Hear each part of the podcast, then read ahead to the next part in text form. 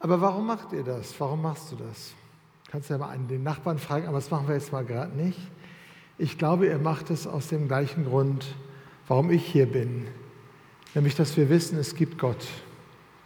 Und dass wir auch wissen, dass sein Wort Wegweisung für unser Leben enthält. Und weil bei dir und weil bei mir eine Sehnsucht danach ist, dass das lebensschaffende und wegweisende Wort Gottes in unser Herz, in unser Denken hineinfällt und uns bewegt, uns berührt, uns verändert, uns erneuert, uns den Weg zeigt, auf dem unser Leben gelingen kann. Und deswegen habt ihr hier auch fortlaufende Bibelauslegungen. Da träume ich bei uns im Christustreff, seit es uns seit über 35, fast 36 Jahren gibt, von, dass wir das mal machen. Ihr macht das einfach. Und ich weiß auch, dass ihr alle, die ihr hier seid, jetzt in dieser Reise, in dieser Zeit, wo der erste Johannesbrief äh, durchgenommen wird, dass ihr den zu Hause immer vorher schon lest und ganz viele Fragen mitbringt an den Abschnitt dieses Abends. Und dass ihr, wenn diese Phase zu Ende ist, dass ihr dann auch miteinander aufstehen werdet und diesen ganzen ersten Johannesbrief auswendig aufsagen werdet. Ja, das finde ich großartig, dass ihr euch so identifiziert hier mit dieser Themenreihe des Jesus-Treffs. Könntet euch eigentlich dafür mal einen Applaus selbst geben, dass ihr so großartig seid.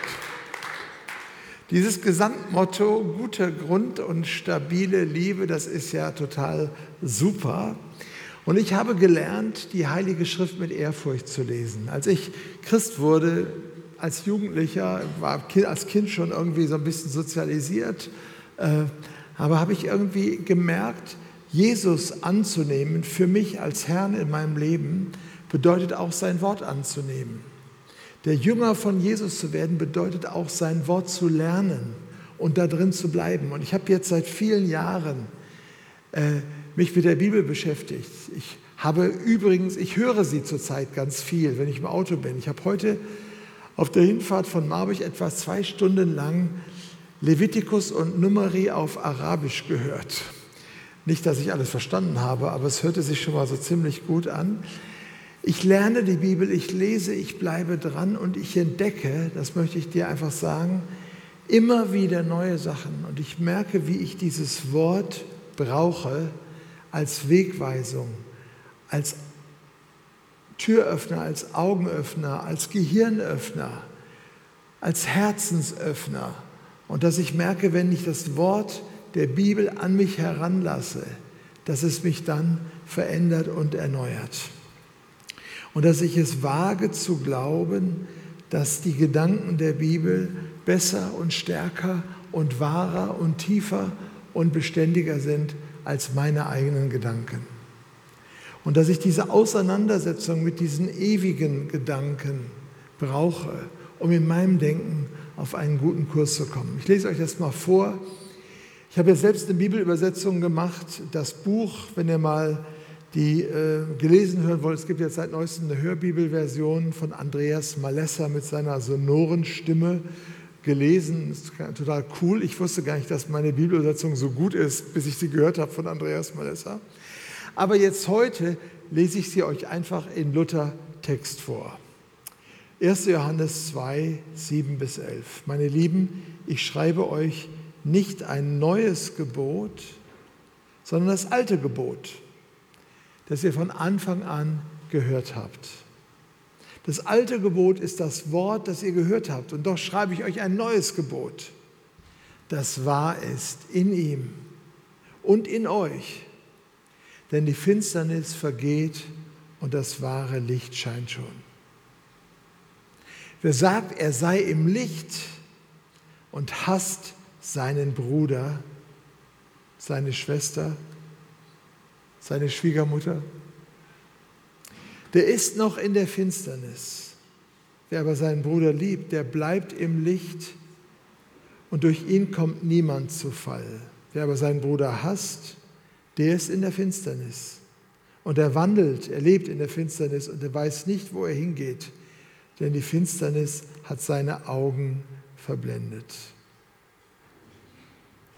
Das sind starke Worte, die wir hier hören, mächtige Bilder, Liebe und Hass, Licht und Finsternis. Und die Aufforderung, die uns da entgegenkommt, zunächst einmal ist die Aufforderung, uns ganz auf die Seite des Lichtes zu stellen.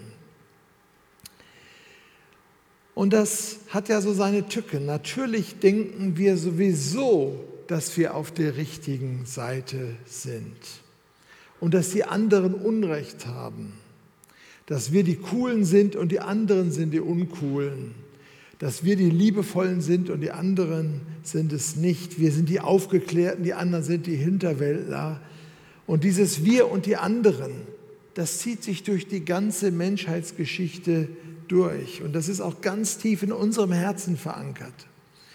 So funktioniert die Welt, die In-Group und die Outcasts, die, die so sind wie ich, ich und mein Bruder gegen unsere Cousins, ich, mein Bruder, meine Cousins gegen unsere restlichen Verwandten, ich, mein Bruder, meine Cousins, meine restlichen Verwandten gegen die andere Sippe und so weiter. Und es gibt immer diese innere Gruppe, die Guten, zu denen natürlich wir selbst gehören zuallererst und dann die anderen, die irgendwas falsch sehen, irgendwas falsch machen, die irgendwie komisch sind und wenn sie nur solch einen komischen Akzent haben, wie ich als Mensch aus dem westlichen Ruhrgebiet und leider nicht so schön Schwäbisch kann wie die meisten von euch. Wir und die anderen, die Juden und die Nichtjuden, die Griechen und die Barbaren, die immer nur so bal, bal, bal, bal, bal, bal, bal sagen, die Deutschen, die Ausländer, die Türken, die Kurden und immer gehen die Gruppen auseinander, die Juden und die Palästinenser.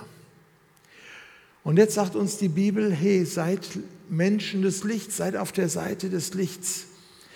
Wenn wir die Bibel gut verstehen wollen, ist es manchmal auch hilfreich, in die Zeitgeschichte zu schauen. Und parallel zur Jesusbewegung gab es diese Menschen in Qumran und die waren die Essener, nicht Essener, nicht Stuttgarter, sondern die Essener, die waren natürlich der Auffassung, dass sie die Söhne des Lichts sind. Und sie bereiteten sich dort in Qumran, wer da mal war, in Israel, direkt am Jordan, da in der Nähe von Jericho, in dieser Siedlung, auf den Endkampf vor, wo sie als die Söhne der, des Lichtes gegen die Mächte der Finsternis und die Söhne der Finsternis in den Kampf ziehen würden. Diese Söhne der Finsternis, das waren natürlich die fiesen Römer, ist klar.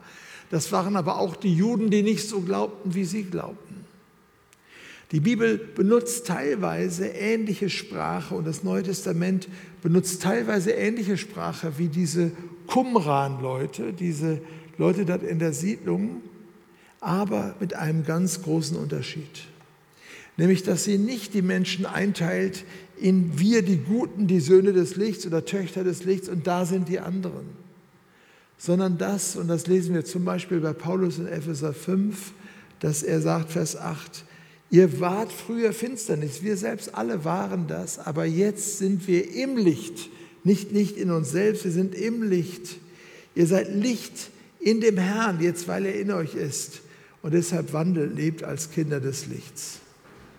Die Frucht des Lichts ist nicht der Kampf gegen die anderen, sondern die Frucht des Lichts ist es, Liebe, Freude, Gütigkeit, Herzlichkeit in seinem Leben zur Entfaltung zu bringen. Und wenn ich das so lese, wenn ich das hier lese, was hier steht, dann wird mir klar, dass der Kampf in meinem eigenen Herzen ist. Dass es also darum geht, dass in meinem Herzen das Licht siegt dass nicht ich gegen andere siege und ich nicht recht habe gegen den anderen, sondern dass in meinem eigenen Herzen das Licht siegt. Die Güte, die Freundlichkeit, das Vergeben, das Verzeihen. Dass es also nicht darum geht, gegen andere zu kämpfen, sondern darum geht, selbst ins Licht zu kommen. Dieses Licht ist das Licht von Ostern. Dieses Licht ist das, wo Jesus gesagt hat, ich bin das Licht der Welt. Wer mir nachfolgt, der wird nicht in der Finsternis leben, sondern wird das Licht des Lebens haben. Wir hatten gestern eine Taufe bei uns in Marburg. Ich durfte einen jungen Kurden taufen. Said ist sein Name. Und als wir fertig waren, die Taufe durch war, wir haben das mit deutsch und kurdischer Übersetzung gemacht, das war ganz cool. Die waren so eine ganz kleine Truppe miteinander, aber ein paar Kinder dabei und ein paar Kurden und ein paar Deutsche und Italiener und also ein Schwabe war auch dabei. Also es war wirklich sehr international. Und als er dann fertig sagte, er sagte, ich bin jetzt ein neugeborenes Kind im Licht, sagte er. Das fand ich total gut. Er hatte das verstanden, jetzt durch die Taufe, durch das, das Ja zu Jesus, was er im Herzen schon trug, seit einigen Monaten. Das, äh, deswegen ist er auch geflohen vom Irak, weil er dort verfolgt wurde, als einer, der sich für Jesus interessiert.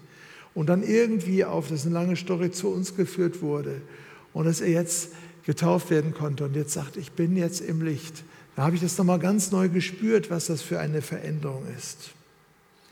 Dass ein Mensch herauskommt aus Finsternis ins Licht und dass die Finsternis aus uns herauskommt und das Licht in uns hineinkommt. Und dieses Licht, und das sagt der Johannesbrief, ist fast ein Synonym für Liebe. Das Licht führt uns zur Liebe und die Liebe hält uns im Licht. Und das ist ganz eng zusammen. Ich habe drei Gedanken äh, aus diesem Text, den ich euch ein bisschen noch entfalten möchte. Es geht hier los, da heißt es, meine Lieben, ich schreibe euch nicht ein neues Gebot, sondern das alte Gebot. Und dann sagte er, Vers 8, ich schreibe euch doch ein neues Gebot. Was denn jetzt, ein neues Gebot oder ein altes Gebot? Altes Gebot oder ein neues Gebot? Was meint der überhaupt? Das neue Gebot ist ja das, wo Jesus seinen Jüngern die Füße gewaschen hat in der Nacht, bevor er gekreuzigt wurde. Und dann sagt er, ich gebe euch ein neues Gebot, dass ihr einander liebt, so wie ich euch geliebt habe.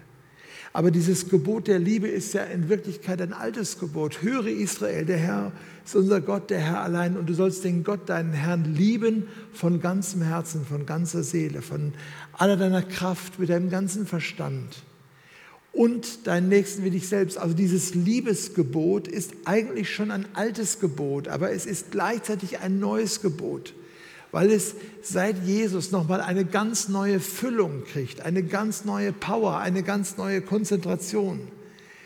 Weil jetzt in Jesus wir sehen, wie dieses Gebot der Liebe wirklich gemeint ist. Seht, welch eine Liebe der Vater uns zeigt und wir sehen diese Liebe im gekreuzigten Jesus dort am Kreuz. Und deshalb ist es ein altes Gebot, das dem Volk Gottes schon von Anfang an gegeben ist. Ein Mensch Gottes zu sein, zu seinem Volk zu gehören, heißt, ihn zu lieben von ganzem Herzen und den Nächsten wie sich selbst zu lieben.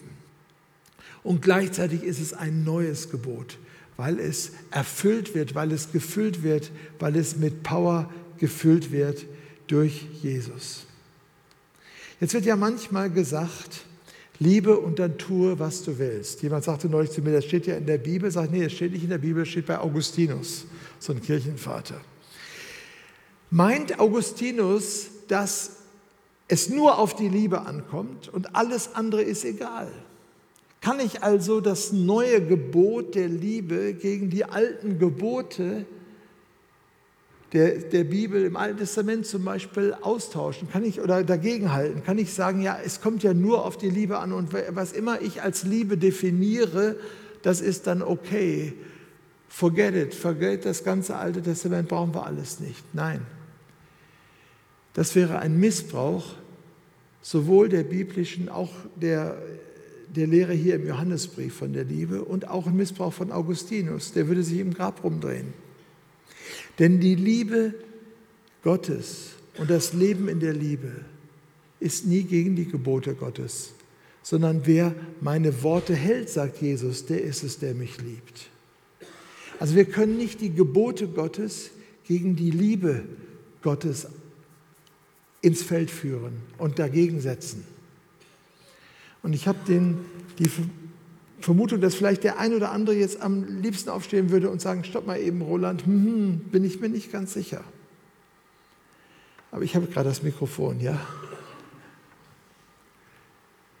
Ich glaube, dass es ein falsches Verständnis ist, auch dieses Liebesgebotes, zu sagen, ja, und das heißt dann ja, dann alles andere ist okay.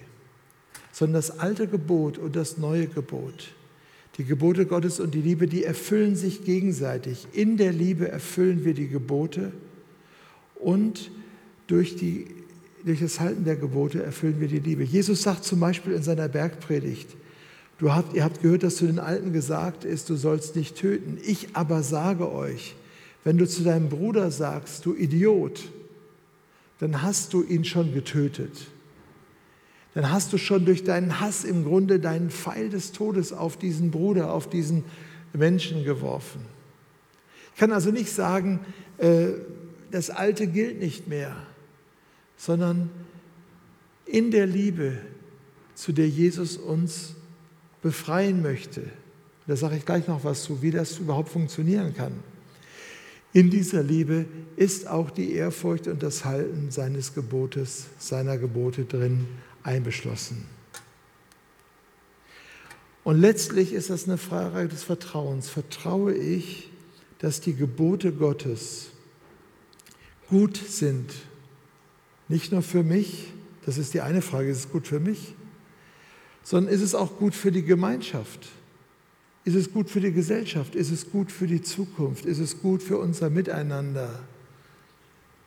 Und das Vertrauen ist, dass derselbe Gott, der sich als Liebe zeigt, dass der zu gleicher Zeit die absolute Wahrheit ist.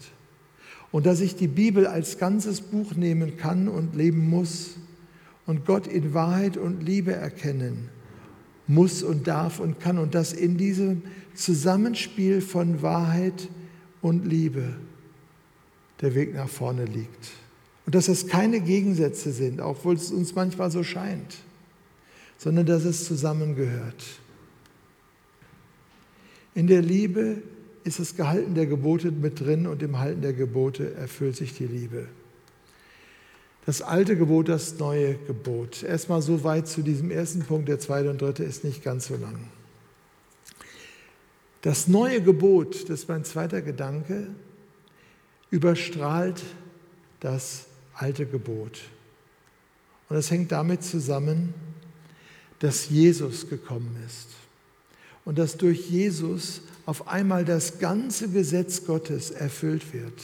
Hier Vers 7, meine Liebe, ich schreibe euch nicht ein neues Gebot, sondern das alte Gebot, das ihr von Anfang an gehört habt. Das alte Gebot ist das Wort, das ihr gehört habt. Und doch schreibe ich euch ein neues Gebot, das wahr ist in ihm. Das heißt, dass sich in Jesus bewahrheitet, dass in Jesus zur Wahrheit kommt, zur Entfaltung kommt.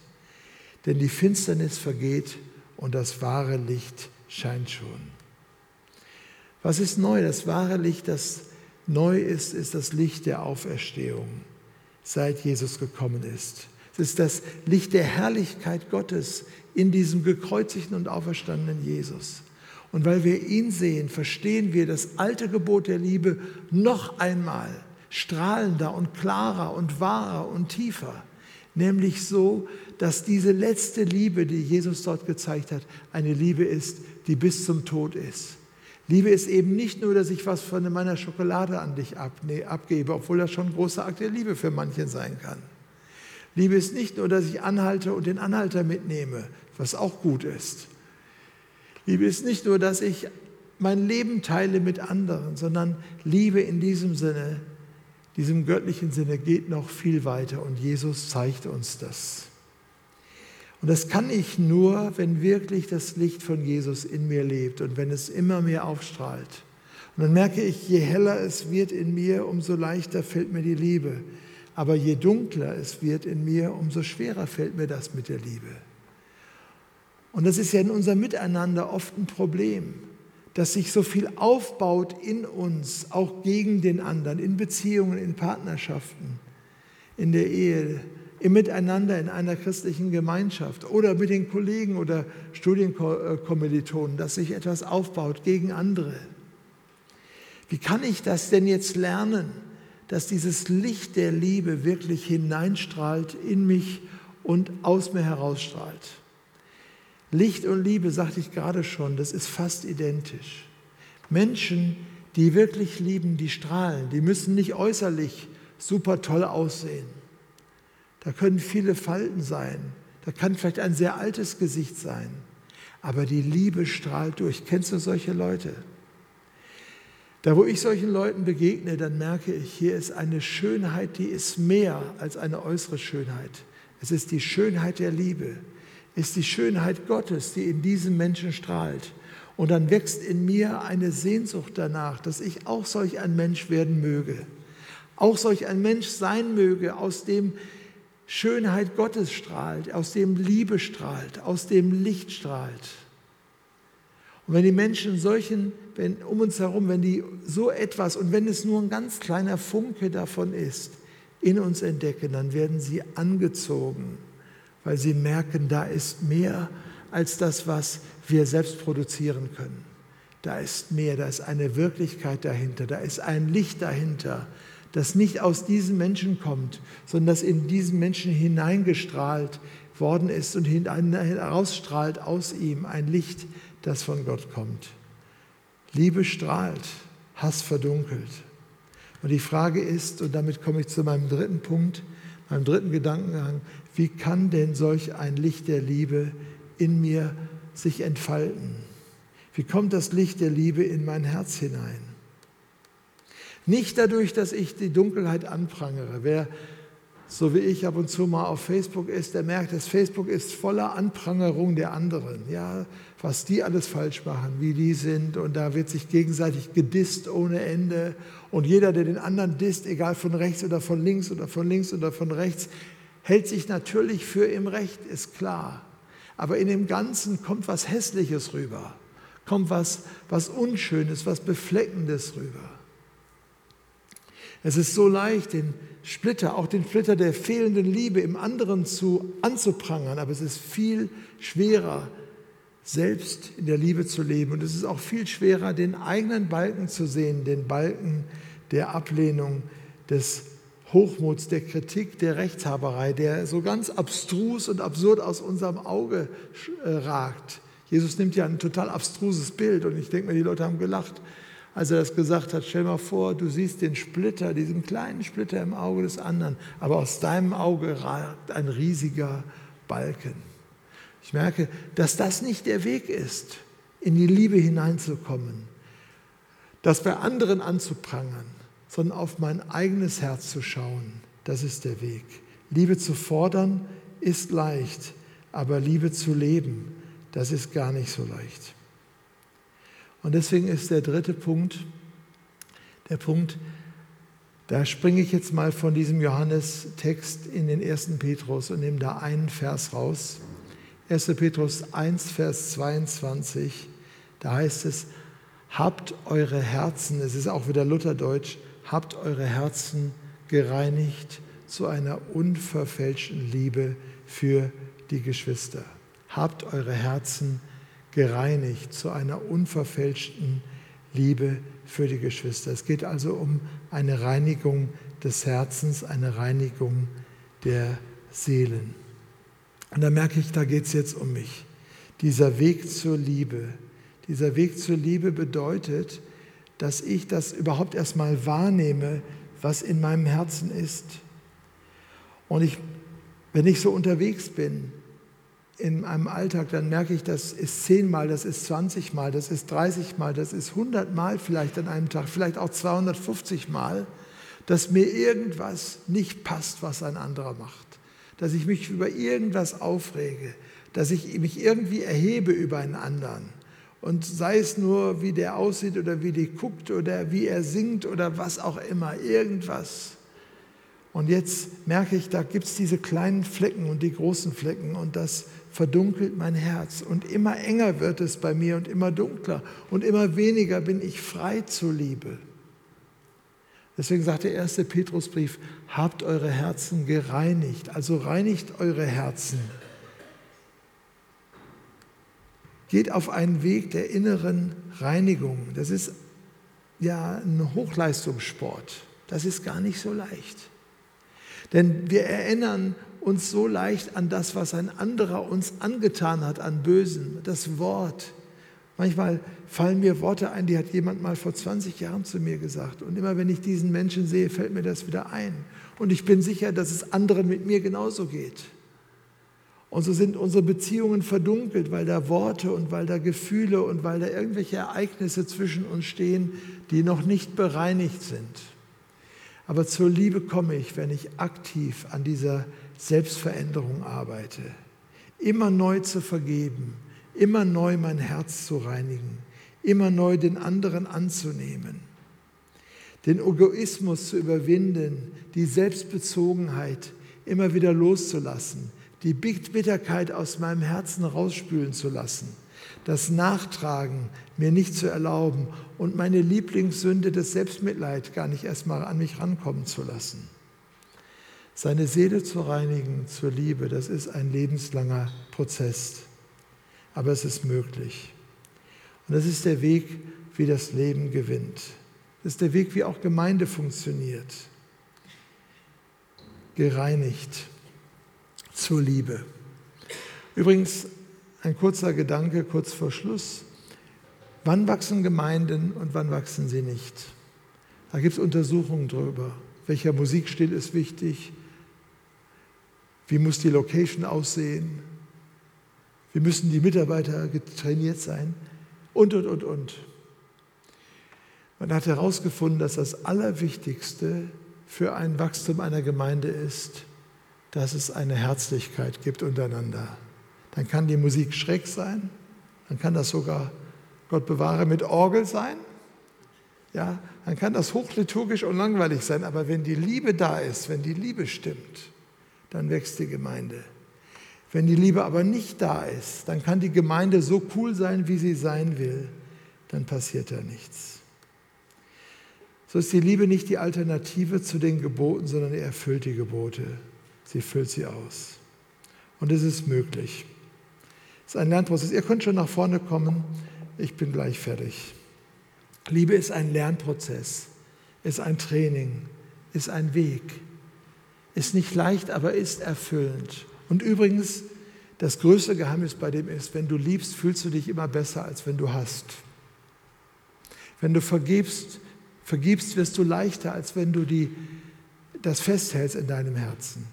Du tust dir selbst das Beste, den besten Gefallen, wenn du liebst, wenn du lernst zu lieben, wenn du anderen vergibst. Ich habe über drei Punkte gesprochen.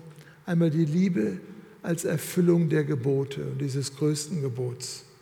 Ich habe darüber gesprochen, dass die Liebe nochmal eine ganz neue Strahlkraft bekommen hat, seit in Jesus die Liebe selbst in der Welt Mensch geworden ist, inkarniert wurde in der Welt und wir ihn sehen voller Liebe und Wahrheit, ihn sehen in seinem Handeln, ihn sehen in seinen Worten, ihn sehen in seinem Sterben am Kreuz, ihn sehen in seiner herrlichen, siegreichen Auferstehung. Wenn wir Jesus sehen, dann sehen wir die Liebe in Reinform. Und ich habe drittens gesagt, dass die Liebe möglich ist aber dass das nicht so ist, Herr, schenk mir Liebe und dann warte ich und wenn ich dann keine Liebe habe, dann kann ich doch äh, meinen Hund treten und meine Katze zum Fenster rausschmeißen. Sondern es ist ein Training in der Nachfolge von Jesus. Habt eure Herzen gereinigt zur Liebe für die Geschwister.